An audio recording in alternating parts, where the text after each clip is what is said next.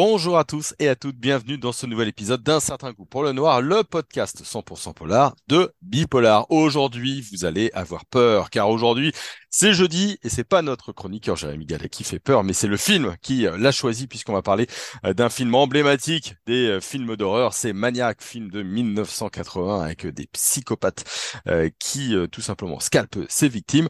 On va en parler tout de suite. Jérémy, bonjour. Salut Jérôme. Alors, euh, Maniac, je l'ai dit, c'est un film américain hein, réalisé par William euh, Lustig, sorti en 1980, classique donc euh, de l'horreur. Qu'est-ce qui t'a fait choisir un petit peu ce film-là? J'ai choisi ce film parce que dans la série de ce qu'on appelle les slasher movies, ces films qui sont euh, hantés par des euh, personnages qu'on peut appeler des psychopathes et qui poursuivent et tuent à peu près tous les gens euh, qui sont à leur portée, ce film-là est original dans la manière dont il met en scène un, un tueur, un, comme je le disais, un psychopathe, ce qu'on peut appeler aussi un boogeyman, euh, voilà, une, figure terrifiante. Euh, le, traitement de cette figure-là est, très intéressante et l'ambiance euh, qui est qui va porter cette histoire est une ambiance particulièrement terrifiante avec très très peu de moyens, ce qui prouve qu'on peut, si besoin était de le rappeler, faire peur avec très très peu d'effets. Ouais, c'est vrai que c'est un, film qui a pas coûté euh, très cher, avec euh, notamment dans les rôles titres euh, Joe Spirell et Caroline Munro. Alors Joe Spirell, je, sais pas si on s'en souvient beaucoup, mais il a fait pas mal de, films de, de ce côté-là. Et puis Caroline Munro. Alors on l'a dit, c'est un psychopathe qui sème la mort à New York. Il scalpe c'est euh, victime. Il veut recréer une mère qui est décédée, qui était plutôt euh, abusive. C'est charmant. Hein, ça rappelle quelques grands faits divers euh, américains. Pourquoi tu, tu l'as choisi, ce, ce film-là? Ça rappelle d'abord Psychose. Comment Oui, ne pas penser à. Psychose? L'histoire d'un psychopathe qui est complètement euh, attaché à sa mère qui est morte, qui veut euh, faire revivre sa mère, non pas en prenant ses vêtements comme le personnage de, de Norman Bates, mais en essayant de la reconstituer façon puzzle, petit bout par petit bout, en fétichisant des parties du corps féminin et des femmes qu'il tue euh, donc euh, c'est quand même un thème euh, assez, assez connu, mais qui est régénéré. Et ce qui est, bah, alors là c'est l'effet du hasard, hein, c'est absolument pas dû à la construction du film lui-même. C'est un film qui est sorti en 1980, l'année où Alfred Hitchcock meurt, comme s'il y avait une espèce de, je dirais, de continuité ou de, suite d'une certaine façon, euh, Maniac serait la suite de Psychose ou la, version 1980, donc plus trash, euh, plus gore, bien plus gore, euh, de Psychose euh, dans un univers qui est un univers urbain et comme je le disais tout à l'heure, avec un personnage qui physiquement et psychologiquement n'est pas Norman Bates, n'a pas la même apparence et ne réagit pas de la même façon lorsqu'il tue. Ah, ça, ça c'est intéressant parce que c'est normalement des tropes des, des psychopathes. Euh, comment est-ce que ce, ce film fait peur? Est-ce que c'est par omission du danger qui arrive? Est-ce que c'est la musique et, et l'ambiance? Est-ce que c'est par les gerbes de sang? Oh, Il y a, y a un mélange de tout. Il y a d'abord euh, une constante. euh, alors là, le film n'est pas spécialement original puisque c'est la scène d'ouverture. D'abord, l'utilisation de la caméra subjective qu'on avait déjà vue euh, dans Halloween. hein. C'est la première scène d'Halloween, c'est la première scène de Maniac. Cette première scène euh, évoque un couple qui va se faire tuer sur la plage. Avec, donc on est dans les yeux du personnage et évidemment la caméra subjective nous force à adopter le point de vue du psychopathe, ce qui est Hmm. dérangeant puisque euh, adopter le point de vue d'un personnage euh, aussi euh, sinistre, euh, c'est une expérience quand même euh, très particulière. Mais il n'y a pas que le regard, il y a aussi les grognements. voilà, ça, c'est une originalité. C'est un personnage qui n'est pas qu'un regard, euh, c'est aussi un souffle au sens propre du terme. Ce sont des grognements, alors des grognements qui renvoient à son aspect euh, euh, bestial, mais il y a aussi l'apparence physique. Je parlais tout à l'heure de Norman Bates. bon, Anthony Perkins, on le voit, le voit physiquement. C'est un personnage longiligne, personnage qui est plutôt en apparence une espèce de dandy, mais bon, évidemment, un, dandy de l'horreur. Ce qui, ce qui est terrifiant. Là, le personnage, le personnage de Frank Zito, puisque le, personnage principal, ce, ce psychopathe s'appelle Frank Zito, c'est Monsieur Tout le Monde. C'est vraiment Monsieur Tout le Monde et c'est beaucoup plus dérangeant parce que c'est vraiment le tueur parmi nous, le tueur qui pourrait être n'importe qui. Est-ce que c'est une référence? Et là, je parle d'un fait divers euh, qui a eu lieu dans ces années-là. Si je ne me trompe pas, on est aux alentours de 1977-78. Je pense que, alors, il faudrait fouiller dans les archives. Il y a eu un documentaire Netflix, celui qu'on a appelé le Torso Killer, euh, qui a commis des crimes horribles euh, à New York, d'ailleurs, où se passe l'histoire.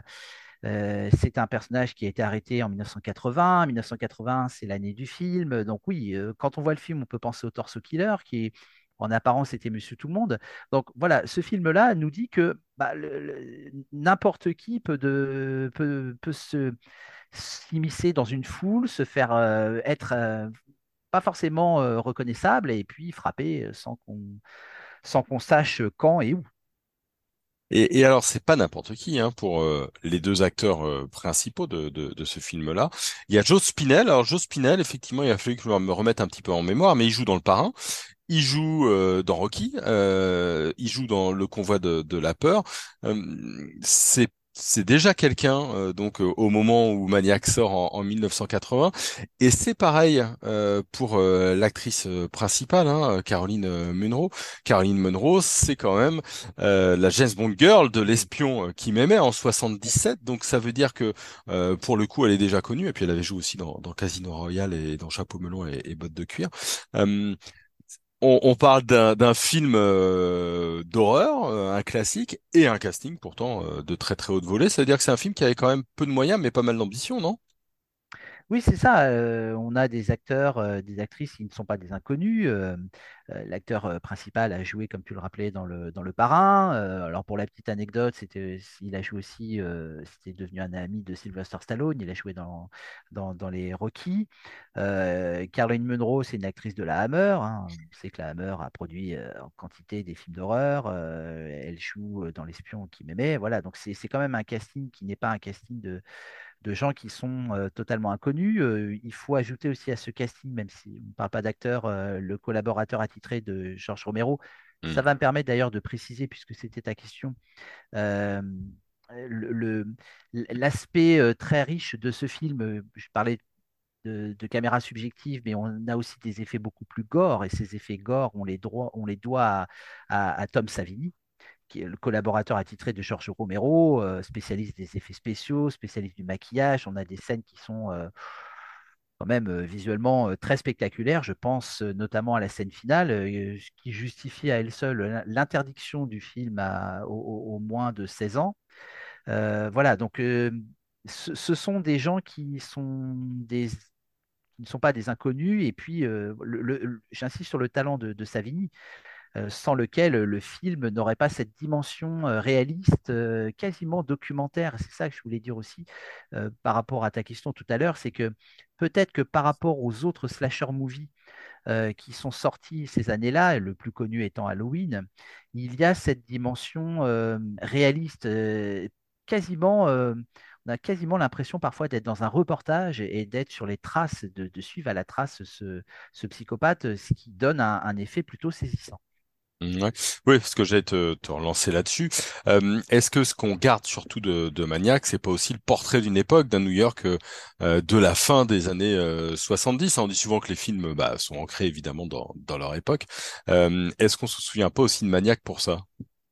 Oui, tout à fait. Alors ça, c'est totalement vrai. C'est un film qui documente le New York de la fin des années 70, du début des années 80. Euh, les quartiers euh, les, plus glauques de New York, euh, c'est souvent filmé de nuit forcément, quand on pense à cette ambiance-là d'un New York un peu interlope, enfin même plutôt interlope, on pense à Taxi Driver. Il y a, des, il y a des images qui font penser au film de Scorsese.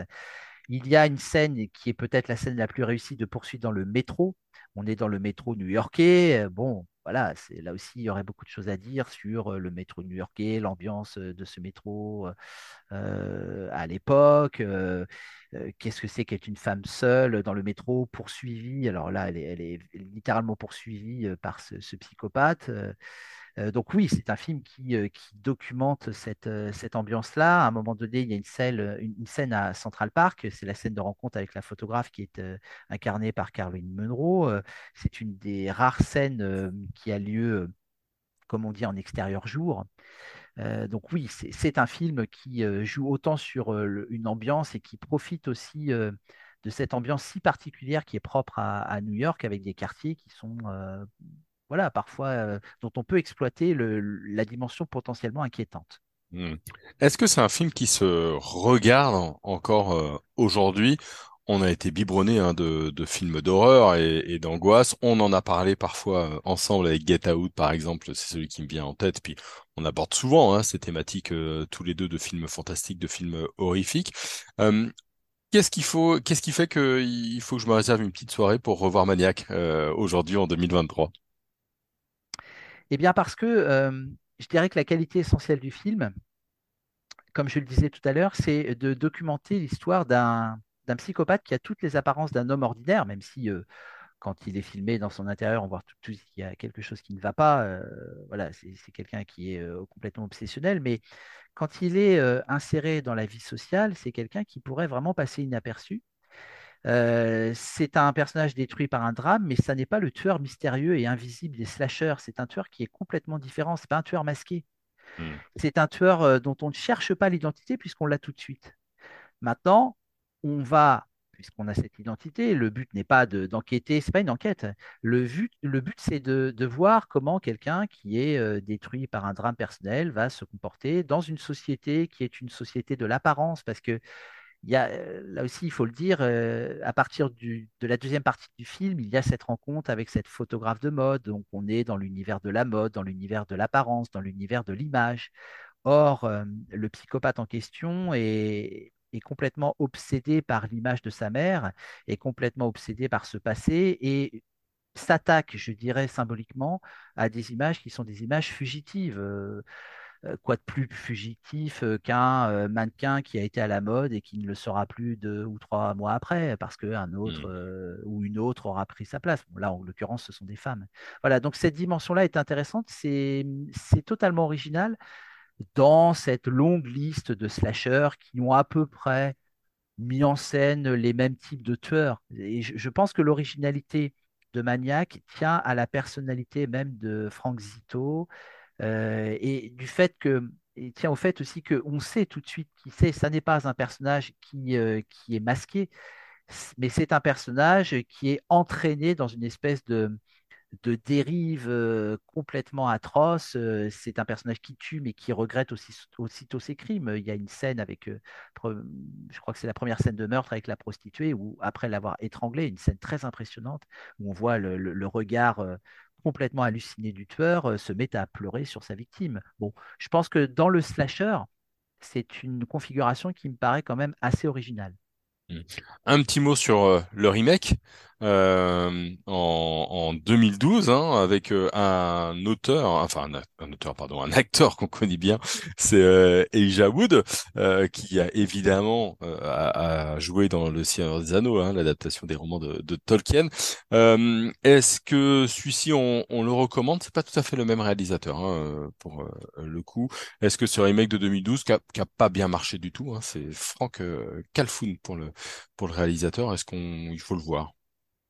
Moi, je conseillerais plutôt l'original parce que, évidemment, euh, bon, c'est toujours le problème. euh, est-ce que c'est une loi des séries qui s'applique notamment aux films d'horreur? J'ai quand même souvent remarqué que les remakes de films d'horreur hum, étaient plutôt ratés. Euh, il y aurait beaucoup de leçons à en tirer. Il y aurait peut-être même une émission à faire là-dessus. Pourquoi les remakes de films d'horreur sont souvent euh, des ratés plutôt que des réussites?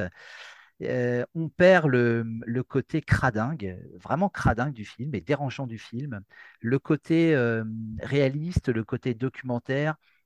Le remake n'est qu'une esthétisation de l'horreur, là où le premier film est une véritable mise en scène, parfois hyper réaliste de l'horreur, bien plus dérangeante que, bah, que son petit et lointain frère. Hmm.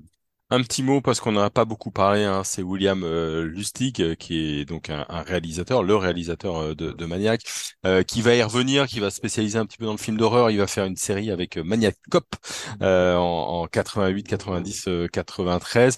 Euh, donc un, un réalisateur spécialiste de l'horreur. Est-ce qu'il faut voir autre chose que Maniac dans sa filmographie? On peut voir la série des Maniac Cop, même si ça n'a pas la même densité. C'est l'homme, c'est quand même l'homme d'un coup. hein. Euh, voilà, c'est son film. euh, bon, alors c'est toujours une histoire de, de, tueur en série, mais il n'y a pas, il a pas la dimension euh, dérangeante, je trouve, dans, ces films-là qui, qui existe dans, dans Maniac, qui est vraiment resté. S'il y a vraiment un film à retenir de ce réalisateur-là, qui n'a pas fait une grande, grande carrière non plus, c'est Maniac. Alors après, il faut, pourquoi est-ce que ce réalisateur-là n'a pas transformé l'essai, comme on dit, euh, ça, c'est- ça- ça reste un, un- un mystère, mais s'il y avait vraiment un film à conseiller, ce serait celui-là. Donc on- voilà, on, on conseille donc euh, Maniac, film de 1980 qui n'est pas sur les plateformes. Euh, pour le coup, il va falloir que vous partiez à la chasse des euh, DVD et des, et des Blu-ray. Il est assez difficile d'accès. hein. Pour le coup, il est assez cher. Mais bon, ça se, ça se tente. Merci beaucoup, Jérémy. Merci, Jérôme. Hein, merci à vous qui nous avez écoutés. On va se retrouver très vite pour un nouvel épisode d'un certain coup pour le noir. On parlera de films et de séries, mais on aura aussi euh, des interviews. Et puis en attendant, eh ben, si vous avez vu Maniac, si vous avez frissonné euh, avec Maniac, n'hésitez pas à nous laisser un petit mot. On le lira avec euh, plaisir. Bonne journée à tout le monde et à très vite.